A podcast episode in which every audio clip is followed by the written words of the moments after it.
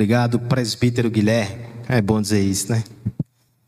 Resisto também o lapso no momento de gratidão. Aniversário de casamento de Guilherme e Letícia. Deus abençoe, meus irmãos. Essa família nos abençoa muito e é tão bom poder celebrar com vocês. Vamos abrir a palavra de Deus em Mateus, capítulo 7, dos versos 7 ao 12.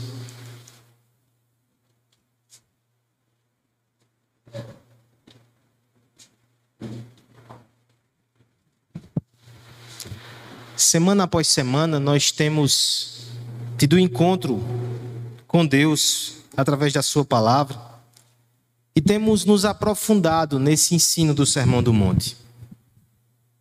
É interessante que algumas pessoas têm a impressão que esse texto trata de princípios para uma vida simples. É um, um, modo de cristianismo mais prático do que aqueles mais difíceis que temos ali nas cartas do apóstolo Paulo. Obrigado, meu irmão. Eu acho que você tem percebido que essa é uma percepção errada. Nós não temos aqui princípios tão simples assim. Nós temos verdades confrontadoras, profundas e duras. As bem-aventuranças nos falam sobre um tipo de homem e mulher que nós devemos ser bem complicado. O capítulo 5 ele vem com todas aquelas mensagens de não se vingar, não pagar o mal com o mal, não se irá. O capítulo 6 nos fala sobre a religiosidade, sobre a oração como deve ser, sobre o jejum, sobre não andar ansioso. E o capítulo 7 começou falando sobre julgamento. Esses textos não nos apresentam uma espécie de cristianismo light. Nos apresentam de fato que a vida cristã é uma estrada de dificuldades. Mas calma, irmãos. Hoje à noite o Senhor tem uma palavra de alento, conforto e ânimo para nós. Verso 7 até o 12 vai nos transmitir essa verdade. Acompanhe a leitura com atenção, com fé e com esperança. Diz assim a palavra de Deus: Pedi e dá-se-vos-á. Buscai e achareis. Batei e abri-se-vos-ás. Pois todo o que pede recebe, o que busca encontra, e a quem bate, abri-se-lhe-á. Ou qual dentre vós é o homem que, se porventura o filho lhe pedir pão, lhe dará pedra? Ou se lhe pedir um peixe, lhe dará uma cobra? Ou, ora, se vós que sois maus sabeis dar boas dádivas aos vossos filhos, quanto mais vosso Pai que está nos céus dará coisas boas aos que lhe pedirem. Tudo quanto, pois, quereis que os homens vos façam, assim fazei-o vós também a eles, porque esta é a lei e os profetas.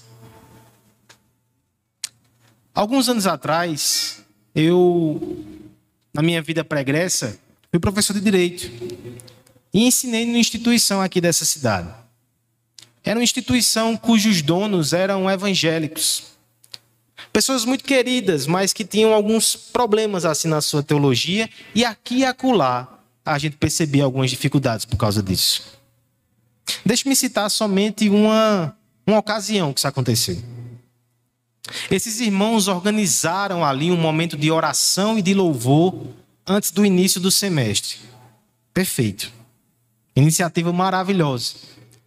Mas no meio daquele momento, uma pessoa puxou um tipo de oração bem complicada.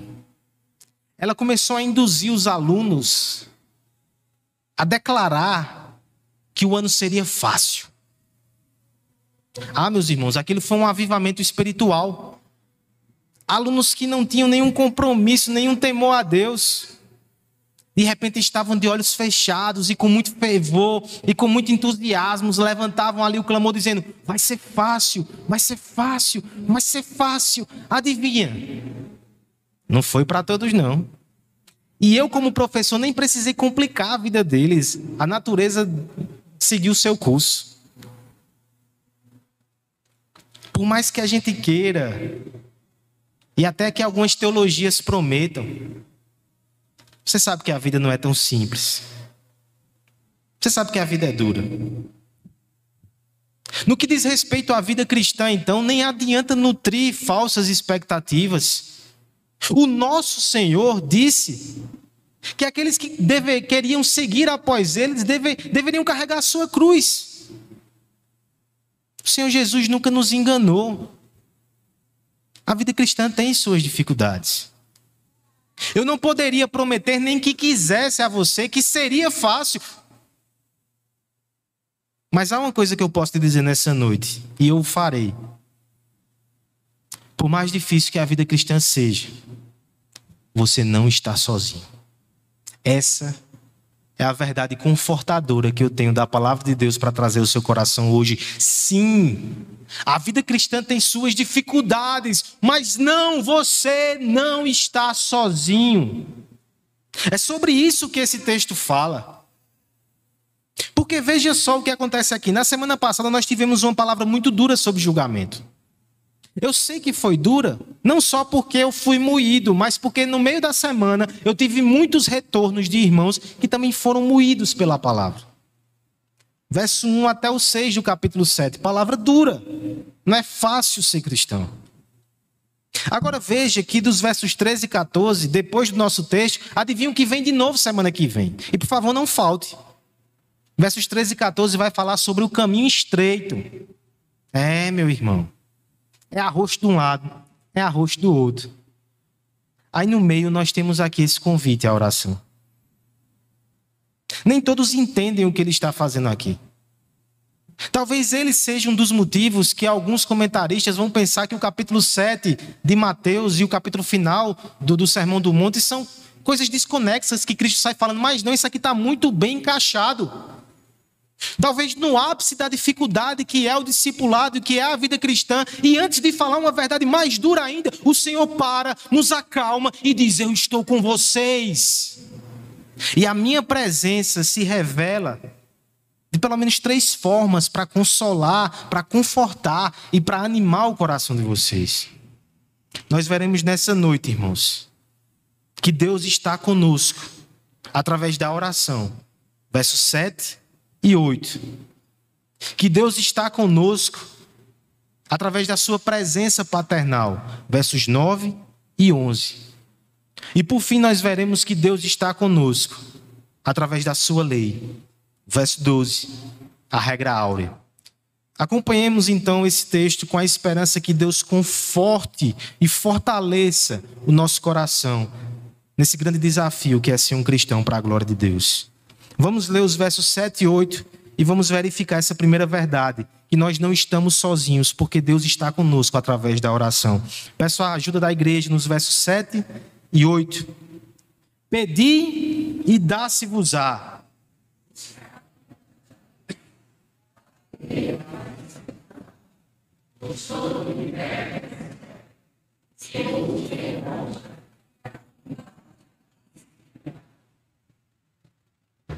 Meus irmãos, nas últimas semanas, contando ali com o finalzinho de dezembro, nós tivemos pelo menos três sermões falando sobre oração. E agora o Senhor Jesus traz esse assunto de novo para nós. Você percebe como ele é importante na vida do cristão? Ninguém pode ser um discípulo de Cristo se ele não ora. Já falamos tanto sobre oração e eu quero te fazer uma pergunta: o que é a oração para você? Como você enxerga a oração? Eu me lembro de John Piper que usa duas figuras. Ele diz assim: que tem crente que pensa que a oração é como se fosse uma espécie de interfone. Que você vai passando pela casa de Deus e você aperta bem rápido, fala o que quer e solta. Existem outros que entendem que a oração é um walk-talk, pelo qual você se comunica com o seu general no meio do campo de guerra. É diferente. A gente usa sempre no meio da batalha e a gente fala com ele com desespero e com urgência, porque nós estamos no meio de uma batalha. O texto ele fala um pouco sobre isso. Mas deixa eu corrigir primeiro a interpretação errada. Como a gente tem que fazer isso com o Sermão do Monte, né? Um texto tão conhecido, mas cheio de interpretação errada. Porque há quem diga, irmãos, que o que ele nos ensina aqui é que se você pedir alguma coisa com fé, e buscar, Deus dá. Não importa o que seja. Se ele não deu, é porque você não teve fé. Primeiro que isso é um problema. Porque as coisas não funcionam assim. O nosso Deus não é uma máquina de refrigerante que a gente coloca uma moeda e cai o produto que a gente pede. Até porque às vezes a gente pede coisas que não são boas para nós. E o texto depois vai dizer que Deus é um pai bom. Ele não vai dar cobras e pedras aos seus filhos. Nem tudo que a gente pede é bom. Como eu sou grato a Deus pelos nãos que Ele me deu. E com isso não quero dizer que Ele não responde positivamente, que Ele não nos dá o que pedimos. Ele dá muitas vezes, mas Ele não dá sempre. E esse tipo de promessa não é uma promessa que obriga Ele na circunstância, porque na verdade a gente precisa entender o contexto dela. Ela não pulou aqui de paraquedas. O que é está sendo dito aqui? Veja, veja o contexto. Depois de falar sobre a dificuldade de ser um cristão, que a gente não pode ficar julgando, mas ao mesmo tempo a gente tem que ter sabedoria para a hora de fazer julgamentos. Meu Deus, como isso é difícil. Como é fácil correr por um extremo ou para o outro, mas o cristão não tem essa opção. Ele tem que ser alguém que não é julgador, mas alguém que julga quando é necessário. É difícil. No meio dessa dificuldade, o Senhor Jesus vem e diz: Mas peça. Você está percebendo aqui qual é o contexto? Diante das dificuldades de ser um cristão, de tomar atitudes sábias, de honrar a lei de Deus, de fazer a vontade de Deus, de vencer a sua carne, de subjugar esses impulsos, de abandonar o pecado, de abençoar os outros, de fazer a coisa certa, de saber qual é a coisa certa, que às vezes esse é o desafio. No meio dessas dificuldades, o Senhor olha para nós e diz: Peça, filho. Eu sei que é difícil, mas eu estou, eu estou lhe dando um acesso, eu estou lhe dando um caminho. Peça. Sabe o que o texto nos ensina? Que quando você pede por sabedoria, discernimento, graça, fortalecimento, santidade, crescimento, Deus dá. Deus dá. Ele não é o gênio da lâmpada que vai dar qualquer coisa que você pedir, não. Ele é o seu pai, que quando você pede por coisas boas, espirituais, que glorificam o nome dele, ele vai dar, isso é uma certeza. Olha que promessa linda. Você que se sente fraco, você que precisa de sabedoria, você que precisa de capacitação, peça, irmão, peça. Há promessas de Deus para a sua vida. Ele não te deixa no meio dessa batalha sem armas. Mas a sua arma é espiritual. E como nosso irmão colocou aqui, Guilherme, no texto anterior que nós lemos na liturgia, peça continuamente, peça com insistência. Há uma progressão aqui no texto. Você consegue perceber? Pedir, buscar e bater. Verso 7. Eu faço um pedido eu já rompo o silêncio e digo ao Senhor que eu tenho necessidade. Mas não só isso, eu não só peço desinteracionamento, eu busco, eu insisto, eu procuro e por fim eu até bato na porta e digo: Senhor, abre, me atende. Interessante que essa ideia de progressão, ela está inclusive no original aqui. Os verbos no grego estão no infinitivo, que basicamente querem dizer o seguinte: você vai pedir e você vai continuar pedindo.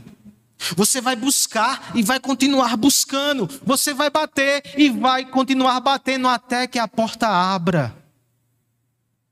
Você não vai sair daqui hoje e vai pedir por graça, por sabedoria e por mais fé. Você vai pedir hoje, você vai pedir amanhã, você vai pedir terça-feira, você vai pedir quarta-feira, e a palavra diz que Deus vai atender, você vai crescer e você vai se fortalecer. Que a sua oração não é um incômodo, que a sua insistência não é um estorvo. Deus se agrada de filhos que pedem, para que Ele os abençoe e os fortaleça. Porque quando você faz isso, você está entendendo a sua necessidade, a urgência e a graça que ele promete. Essa semana teve um irmão que postou uma ilustração muito interessante sobre o que é a oração. Pastor Igor Miguel, pastor pedagogo, nossa irmã Anne tem acompanhado seu ministério. Ele disse o seguinte: Da mesma forma que o ser humano, quando ele vai, ele vai sair da atmosfera, ele precisa levar uma parte dela para que possa sobreviver nesse ambiente hostil que é o espaço sideral. Sem um pouco da atmosfera ele não consegue. Nós, cristãos, também não fazemos parte desse mundo.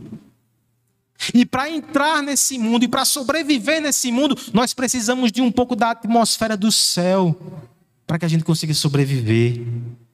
A oração é exatamente esse momento que um pouco do céu ele vem ao nosso redor, nós respiramos ares celestiais, nós nos fortalecemos. Quantas vezes a gente não passa por uma situação difícil no trabalho? E a gente nem pensa em demissão, a gente pensa em homicídio. A gente para, a gente ora, e Deus nos dá mansidão e sabedoria. Quantas vezes não são nos conflitos em casa? E muitas vezes a gente pensa como é difícil ser cristão em casa, porque ali está tudo fervilhando. Não dá tempo, dá tempo de orar, irmão. Dá tempo de orar, de pedir graça, de pedir sabedoria. Sabedoria para tomar as decisões. Isso tudo está disponível para nós através da oração.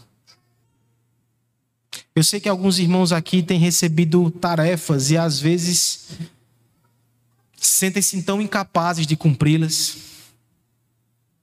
Eu creio que eu e Letícia estávamos conversando sobre isso hoje. A tarefa mais difícil que a gente recebeu na nossa vida foi criar um pequeno leão nos caminhos do Senhor. Nós nos sentimos totalmente incapazes. Por que não orar e pedir ajuda a Deus, aquele que nos deu a missão e aquele que nos fortalece? Alguns irmãos estão assumindo posições e, e serviços aqui na igreja Alguns estão liderando a igreja. E eu creio que essa semana já caiu a ficha. Como é difícil. Mas o Senhor nos convida a orar para que a gente possa desempenhar os nossos papéis. Peça, busque, clame. A oração, irmãos, é o sussurro que o mundo não ouve, mas que alcança os portões do céu e chegam aos ouvidos do Altíssimo. A oração é o grito de socorro que é desprezado pelos reis da terra, mas que comove o coração do rei do universo. A oração é o pedido discreto, feito em secreto, mas que sempre será notado por Deus. Junto com a salvação, irmãos, você recebeu missão. Junto com a salvação, você recebeu a missão da santificação. Mas você também recebe capacitação pela graça de Deus. Ore. Porque a oração é exatamente esse canal que liga a nossa insuficiência e necessidade aos recursos infinitos e graciosos que Deus tem para nós. E aqui você tem que aplicar até um, um teste na sua vida. No tocante a riquezas materiais, é possível que nós tenhamos aqui pessoas muito esforçadas, muito habilidosas, mas que por circunstâncias alheias à sua vontade não são pessoas ricas. É possível. Mas você percebe que esse texto nos diz que no tocante à coisa espiritual não é assim que funciona? Se você busca, se você pede, você cresce. Se hoje você olha para você mesmo e percebe que está estagnado espiritualmente, o Senhor está dizendo o que você tem que fazer quando sair daqui. Ore todos os dias pela sua vida espiritual. Você quer abençoar sua família? Ore todos os dias pela sua vida espiritual. Você quer abençoar essa igreja? Ore todos os dias pela sua vida espiritual. Você quer abençoar o mundo? Ore todos os dias pela sua vida espiritual. Eu sei que é difícil, irmãos, mas você não está sozinho. Deus nos ouve, nos abençoa e nos capacita através da oração. Se você está aqui nessa noite e diz assim, pastor, como é que eu vou fazer isso? Eu sinto, eu sinto que eu nunca orei de verdade na minha vida. Você tem uma oração para fazer hoje. Jesus, me salva. Que seja a primeira. E a partir desse dia você nunca mais estará sozinho. Seja qualquer circunstância ou adversidade que você passe, você vai ter um Deus no céu e um Cristo para interceder por você. Nós não estamos sozinhos, irmãos, em primeiro lugar, por causa da oração. Mas em segundo lugar, nós não estamos sozinhos por causa daquilo que está por trás das orações ouvidas e respondidas a presença paternal de Deus. Versos 9 a 11, peço que a igreja faça essa leitura em voz alta. Ou qual dentre vós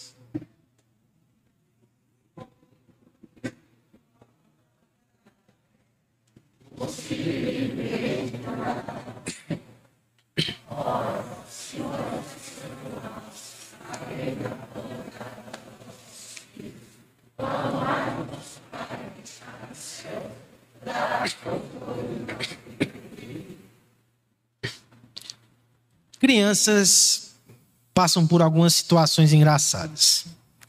Júlia e Yasmin, vocês já passaram pelaquela situação de de repente querer ir para um parque onde tem brinquedos que dão medo, talvez um parque que tenha uma casa mal assombrada, alguma coisa assim.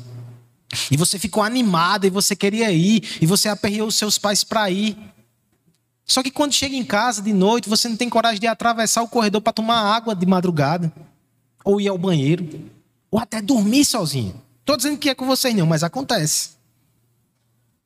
Porque tem momentos que a gente é tão corajoso para enfrentar algumas coisas, mas tem outros que coisas pequenas nos assustam.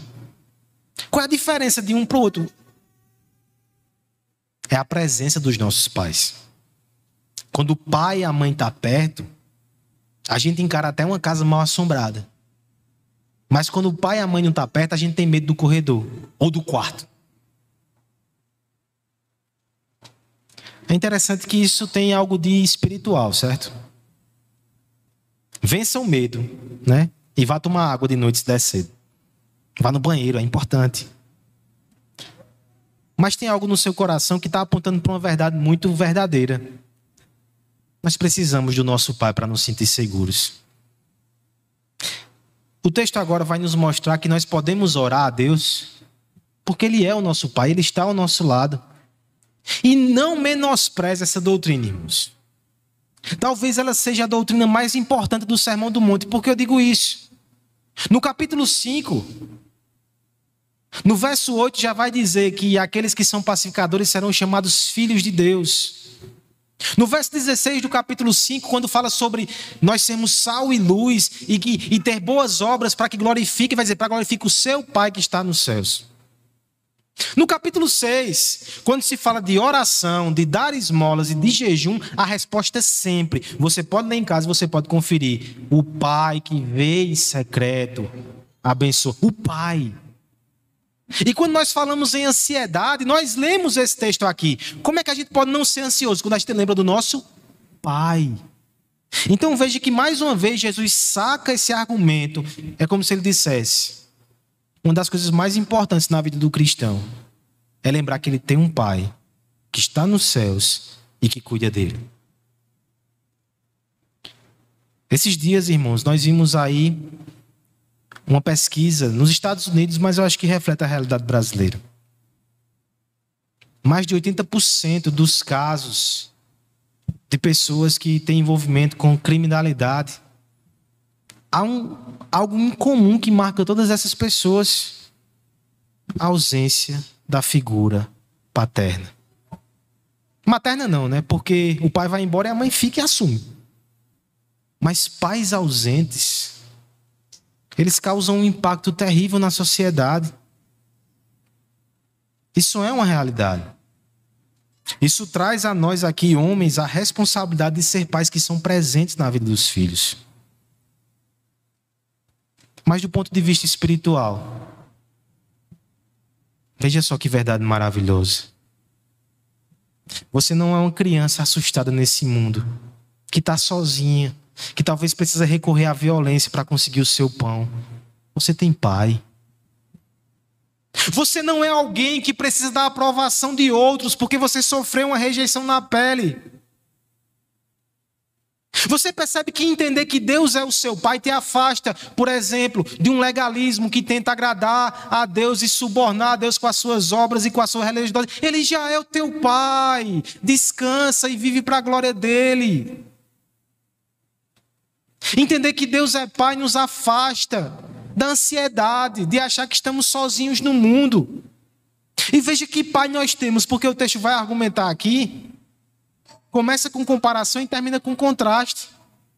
Ele vai dizer assim: olha, se nós, pais que somos maus, é forte dizer isso, né? Deveria não. Se você conhece o seu coração, você sabe quem você é. Mas se nós que somos pecadores e limitados, quando o filho pede pão, a gente dá pão e não dá uma pedra. Quando o filho pede um peixe, a gente não dá uma cobra. Imagina o pai que está no céu.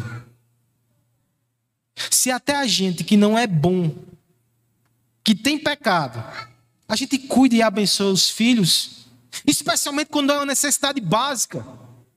Imagina Deus que é bom. Há um autor que diz o seguinte: junte todas as bondades de todos os pais da terra, e quando você somá-las todas, não é uma fração da bondade de Deus. Ele é muito bom. E tem outra questão que está escondida aqui no texto, viu? Por exemplo, quando você compara pão com pedra, parece ser absurdo. É porque o seu pãozinho francês é bacana. Mas no tempo do Oriente Antigo, o pão realmente parecia com uma pedra. Um desavisado poderia dar uma mordida rápida e aí ter que fazer um tratamento com a doutora Letícia, a doutora Michele, porque os dentes, né, iriam sofrer. Quando se fala aqui de peixe e de cobra, a gente vai dizer, eu acho que dá para distinguir. Mas alguns comentaristas vão dizer que essa comparação cultural era com uma espécie de peixe que era uma cobra, um peixe-cobra. O pai podia confundir. O, pai pediu o filho pediu um peixe, ele deu uma cobra sem perceber.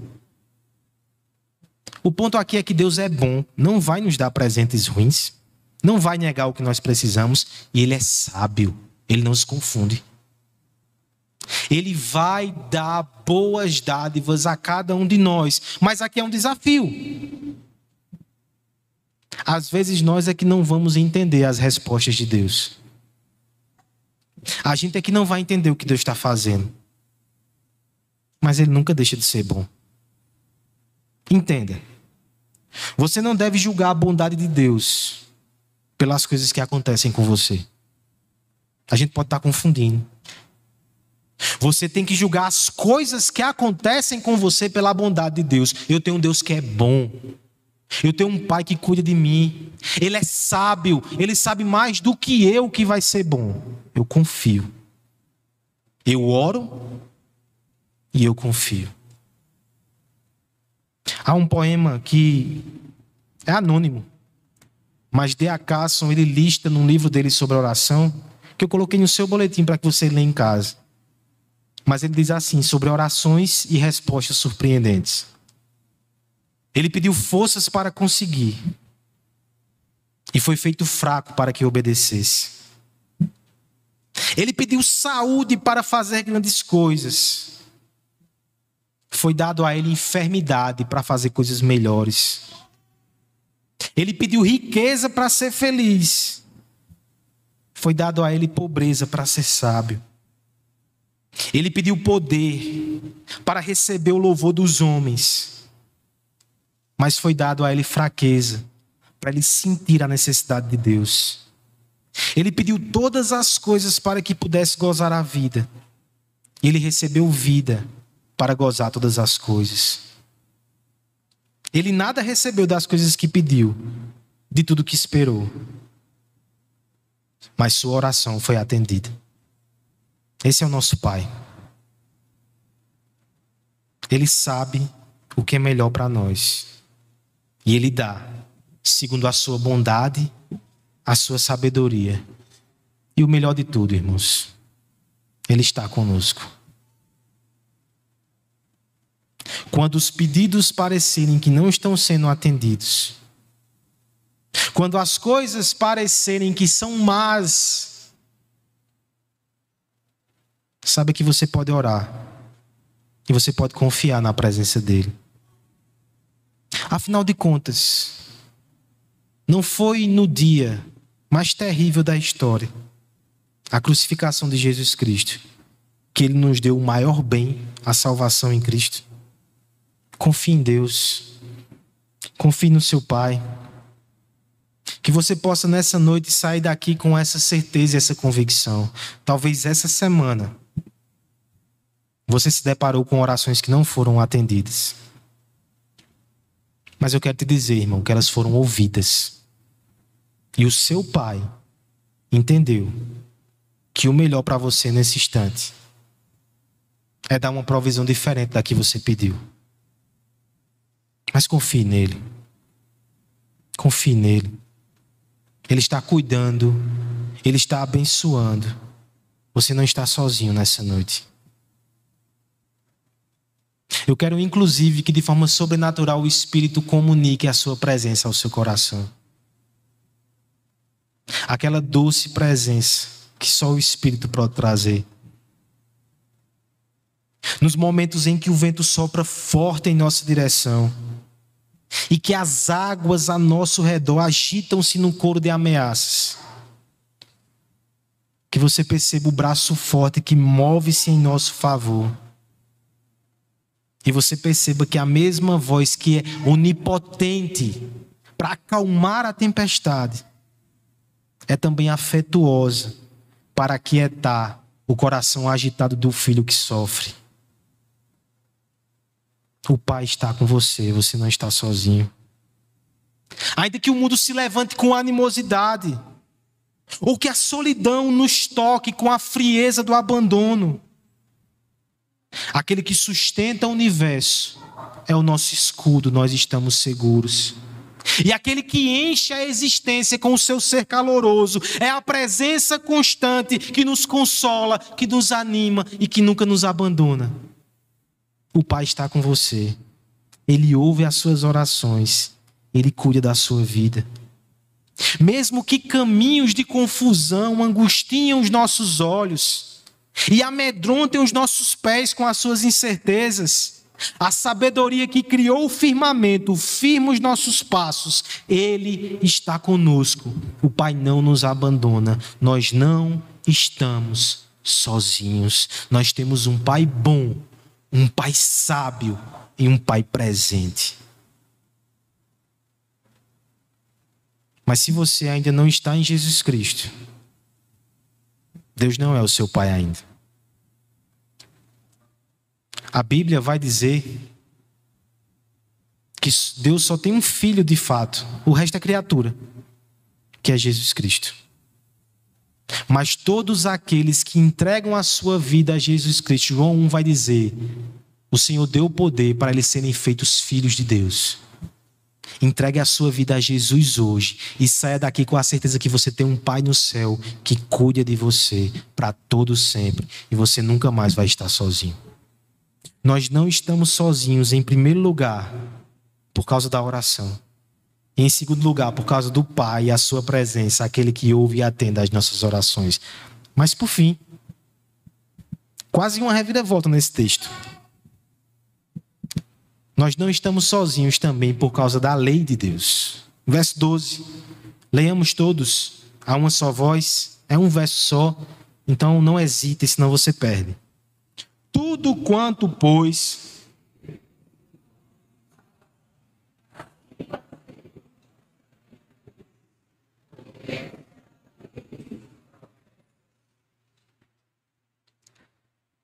Quando nós somos crianças, mais uma vez, as crianças aqui devem se identificar com isso.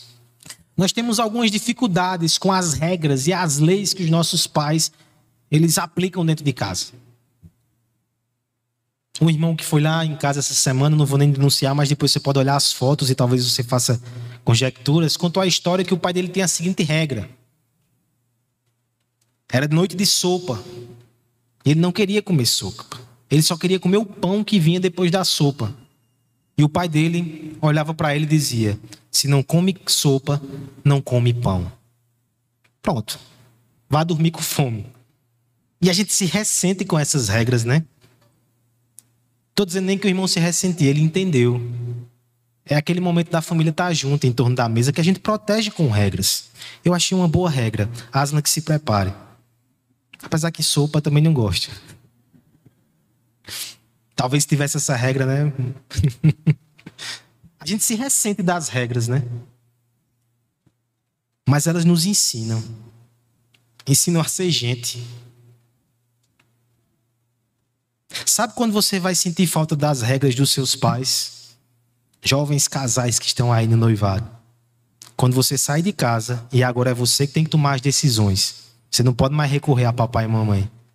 Aí você vai se lembrar das regras que tinha dentro de casa. É um jeito dos seus pais estarem com vocês ainda, as coisas que eles ensinaram. Veja que isso é uma visão boa da lei, não é? Nem sempre a gente enxerga assim. Não é só criança que tem dificuldade com isso, não. O verso 12 vai nos dar um resumo da lei. E talvez você se pergunte por que Cristo voltou para esse assunto. Tudo quanto, pois quereis que os homens vos façam, assim fazei vocês também a eles. O segredo aqui, irmãos, está no, no pois. Tudo quanto pois. No grego, esse pois vem primeiro. É como se, na verdade, depois de um parêntese sobre oração, sobre consolo, busque a Deus. Aí ele vai dizer, pois, ele retoma. É como se a pausa fosse justamente aqui. Depois de falar sobre julgamento, a lei, coisa difícil, e a gente se ressentiu. Nossa, como é difícil ser cristão. Aí ele fala sobre a oração, e ele volta para a lei e diz: entenda o que a lei é. É um princípio tão racional, é um princípio tão razoável, é um princípio tão bonito. A lei só está lhe ensinando uma coisa: se você não quer que faça com você, não faça com outro. Esse é o resumo mais intuitivo da lei de Deus. É claro que Deus vai descrever isso em vários mandamentos na sua palavra. Para lá de 600. É claro que lá no Monte Sinai ele vai resumir isso em 10 mandamentos. É claro que no Novo Testamento ele vai resumir inclusive em dois: amar o Senhor teu Deus sobre todas as coisas e amar o próximo a ti mesmo. Mas o princípio aqui, pelo menos dessa parte das leis de uns para com os outros, é exatamente esse. Tão simples. Se você acha ruim, não faça com outro. Se você acha bom, faça com outro. Essa é a lei. Olha como ela é boa. Olha como ela é justa. Olha como ela é perfeita. Pega o caso aqui que gerou essa controvérsia: não julgar. Sabe por que a gente não deve julgar? Porque a gente não quer ser julgado. A gente não deve ser injusto com os outros porque nós não queremos estar nessa posição. Eu sei que para você talvez pareceu difícil a pregação da semana passada, mas faz todo sentido. É o teu pai te ensinando como você deve andar. É o teu pai te dando um norte, é o teu pai te dando um padrão, ele não está te deixando sozinho. Nós temos a lei para nos guiar, para nos ensinar a sermos amorosos. Eu me lembro de Paulo que vai dizer que a lei é boa. Lá em Timóteo, capítulo 1, verso 8, quando a gente usa da forma adequada, a lei é boa. Mais uma vez, retome o exemplo do início.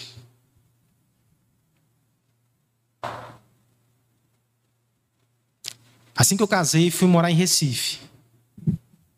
E aí a gente cortou de forma assim muito drástica, né? Os vínculos e os laços aí. A gente se falava do telefone. Mas não é a mesma coisa, né? A gente estava em outra cidade, começando a vida, eu e Letícia. E nessas horas lembrar daquilo que a gente aprendeu com os nossos pais. Era uma forma deles estarem ali naquela casa. Quando você lembra do que Deus lhe ensinou na sua palavra, e você aplica essa palavra com a graça de Deus, o Senhor Jesus está ali na sua casa. O Senhor Jesus está ali na sua vida. Entenda que a lei de Deus é uma forma de você não ficar sozinho no meio de tanta confusão. É um padrão, é um norte, é um socorro. Como você entende a lei de Deus, irmão? A lei de Deus não é uma algema que nos afasta das fontes de alegria. É assim que o mundo pensa. Mas a lei, na verdade, é uma proteção que desvia os nossos pés das ciladas, que destroem a felicidade verdadeira, a felicidade santa, a felicidade eterna. É isso que é a lei. A lei de Deus não são mandamentos que trazem monotonia e enfado aos nossos dias. Pelo contrário, ela é o farol de serenidade que nos acode na noite da insensatez, que nos ludibria. A lei de Deus não é um fardo imposto por um rei tirano que intenta contra o nosso bem. Ela é o presente de um rei bom que deseja nos guiar no caminho da justiça, da verdade e da santidade. A lei de Deus não desenha para nós o rosto de um homem carrancudo. Antes, com a sua pena, ela esboça o rosto do homem perfeito, Jesus Cristo aquele que viveu uma vida irretocável e pintou com o seu sangue o caminho da nossa salvação. A lei é boa.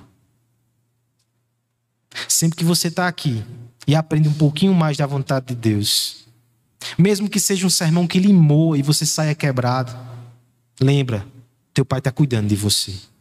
Ele está dizendo como você deve agir, como você deve viver, qual é o caminho melhor para a sua alma, para a sua família. Deus está cuidando de você. Abrace esse ensino, mesmo que ele te confronte. Talvez você está fugindo da lei de Deus. Talvez você ouviu alguns sermões aqui que te confrontaram. Por favor, ouça o que o seu pai está dizendo. Confie nele. Faça a sua vontade. Não corra da lei. Corra para Cristo que nos ajuda a cumprir a lei.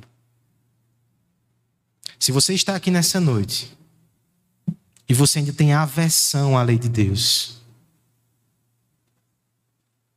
eu preciso te dizer o contrário daquilo que eu estou dizendo aqui o tempo todo. Você ainda está sozinho. Você quer ser o seu próprio rei. Você quer fazer a sua própria lei. Isso talvez seja confortável para você agora, mas isso vai levar você para a destruição. Curve-se diante do Rei verdadeiro. Entregue-se a Ele. Ele vai cuidar de você. Faça isso hoje. Faça isso agora. A vida cristã é difícil. Eu não posso te dizer o contrário. Mas o que eu posso te dizer é que você não vai estar sozinho. Porque você pode orar você pode confiar na presença do seu Pai. E você tem a lei dele para direcionar o seu caminho e organizar os seus passos. E tudo isso porque um dia o Filho de Deus ele teve orações rejeitadas lá no Getsemane para que você pudesse ser atendido por Deus em suas orações. Você não está sozinho, porque um dia o Filho de Deus, aquele que é santo, puro e justo desde toda a eternidade, ele afastou-se da presença amorosa do Pai, para que você pudesse ser adotado na família de Deus e pudesse ser cuidado para sempre por esse Pai maravilhoso. Você não está sozinho, porque a lei que um dia era açoite, era condenação para você, Agora não é mais penosa, porque Cristo Jesus levou na cruz do Calvário a pena que cabia a você. Você pode se reconciliar com Deus e você pode se reconciliar com Cristo, com a lei, através de Cristo. Nós temos um irmão que não nos abandona. Ele nos trouxe de volta para casa. E agora nós fazemos parte da família de Deus. É por isso que nós não estamos sozinhos. E é por isso que, apesar de toda e qualquer dificuldade na vida cristã, uma certeza eu tenho: aqueles que estão em Cristo chegarão até o final e estarão na presença de Deus para todos sempre. Eu sei que é difícil, mas é possível por causa de Jesus. Ore, confie no seu Pai e oriente os seus passos pela lei de Deus, nós chegaremos lá em Cristo Jesus. Ele é o bondoso amigo.